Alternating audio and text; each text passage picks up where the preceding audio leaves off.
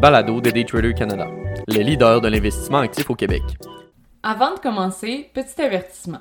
Le contenu de ce balado, les données financières et économiques, incluant les codes boursières ainsi que toute analyse et interprétation de celles-ci, sont fournis à titre d'information seulement. En aucun cas, elles ne doivent être considérées comme étant une recommandation ou un conseil d'acheter, de vendre, de vendre à découvert ou poser tout autre acte envers toute valeur mobilière, tout instrument dérivé ou tout actif ou classe d'actifs quelconque. Bonne écoute! Les mesures sanitaires pour des mesures financières par Olivier Gélina, analyste financier et contributeur pour Daytrader Canada. Alors que nous pouvons lire que plusieurs régions délaissent de plus en plus les mesures sanitaires liées à la COVID-19, de nouvelles mesures s'amènent. Toutefois, ces mesures sont plutôt d'ordre financier que sanitaire. Québec dévoilait mardi dernier les directives budgétaires pour 2022-2023 qui ont fait à la fois des contents et des mécontents. Côté fédéral, M. Trudeau annonçait une entente avec le NPD afin de conserver la position minoritaire du gouvernement libéral jusqu'en 2025. Cette annonce aussi aura fait des heureux et des moins heureux, mais vient tout de même avec des bonnes intentions derrière. Commençons donc avec ce dont probablement 95% d'entre vous avaient déjà entendu parler. Le fameux 500 dollars d'aide financière aux Québécois pour faire face à l'inflation grandissante.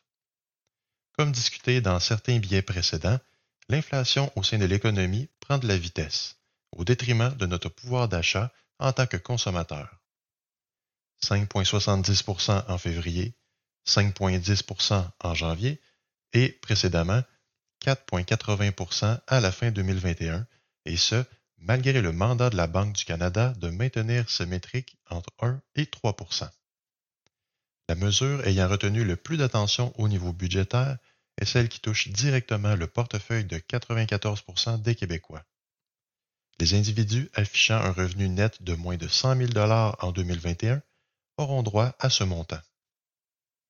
Cette mesure financière voulant contrer l'effet d'érosion causé par l'inflation en coûtera donc 3,2 milliards, pris à même les revenus supplémentaires et d'imprévus de 9,4 milliards, afin d'atterrir à un déficit final de 6,1 milliards, après divers versements et paiements de notre service de dette nationale. Alors que plusieurs se réjouissent de voir certaines mesures rapides être implantées affectant directement leur situation, d'autres craignent plutôt la vision court terme de ce genre de mesures.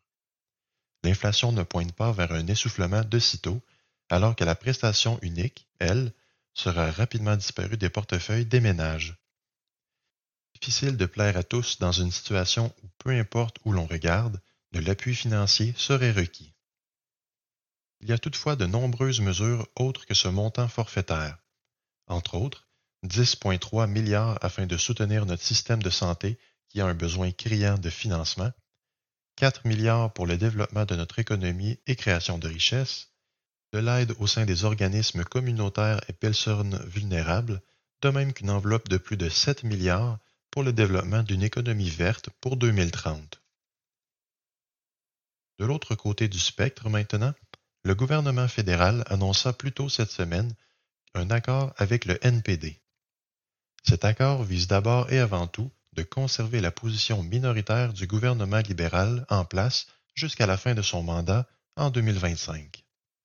Un accord qui est fortement critiqué sur la place publique, surtout par le Parti conservateur qui dénonce cette coalition entre les deux partis politiques. Toutefois, cette union a d'autres buts que de conserver la position des libéraux. Le NPD en a profité pour amener sur la table certains projets qui bénéficient aux citoyens canadiens. Comme quoi, L'appui politique a un prix, même une fois élu.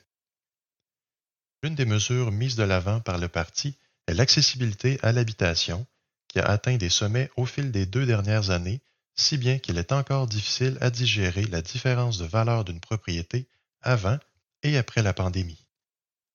Cette mesure prend notamment la forme d'extension au programme déjà établi pour la pandémie, soit l'Initiative pour la création rapide de logements, ou ICRL. Il s'agit en bout de ligne de fonds publics dédiés à la création de logements de manière rapide. Comme tout acteur dans l'économie moderne, augmenter l'offre devrait, en théorie, répondre à la demande et voir ainsi les prix diminuer. D'autres mesures seraient en branle à ce niveau, toutefois rien n'a été officialisé encore.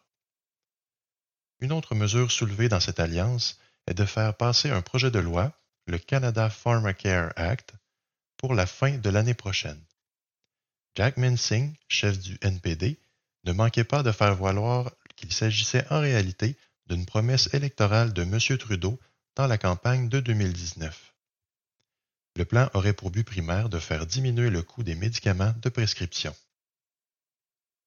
Une nouvelle hausse d'imposition pour les grandes banques et les assureurs est également à prévoir.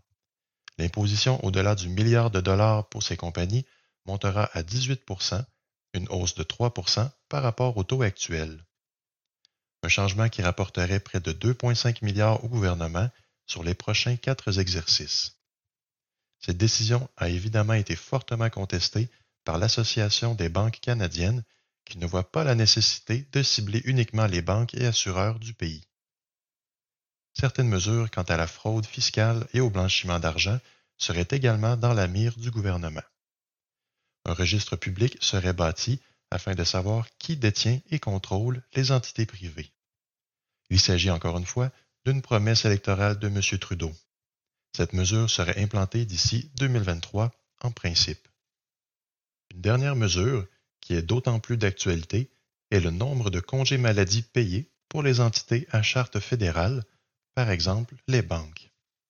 Chaque travailleur éligible recevrait ainsi 10 jours de congés maladie payés une mesure qui a fait sentir sa nécessité lors des multiples confinements et restrictions endurés par la population. Au final, il y en a pour tous les goûts dans le budget provincial et les annonces fédérales. Malgré notre rôle d'observateur dans tout cela, il sera intéressant de voir les impacts réels que ces décisions auront sur notre propre budget en tant qu'individu ou encore sur notre pouvoir d'achat à long terme.